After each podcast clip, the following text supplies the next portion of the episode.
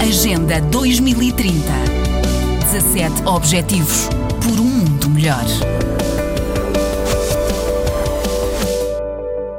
O Prêmio Nobel da Paz foi entregue esta segunda-feira ao médico fundador de um hospital no leste da República Democrática do Congo, Denis Mukwege, e à ativista iraquiana Nadia Murad, em Oslo, na Noruega. Os homenageados receberam uma medalha de ouro, um diploma e partilham o valor de cerca de um milhão de dólares do Comitê do Prêmio Nobel. Ao discursar na cerimônia, a ativista Nadia Murad, de 25 anos, pediu justiça para as vítimas de violência sexual em conflitos no mundo.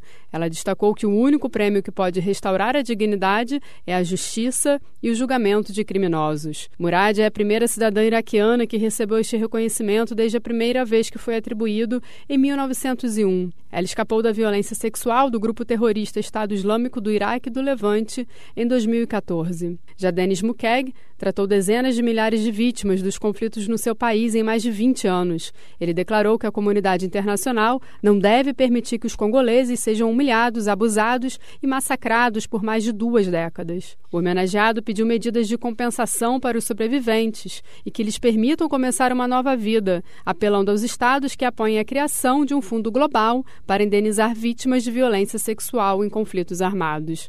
Da ONU News em Nova York, Ana Paula Loureiro. Agenda 2030. 17 Objetivos por um mundo melhor.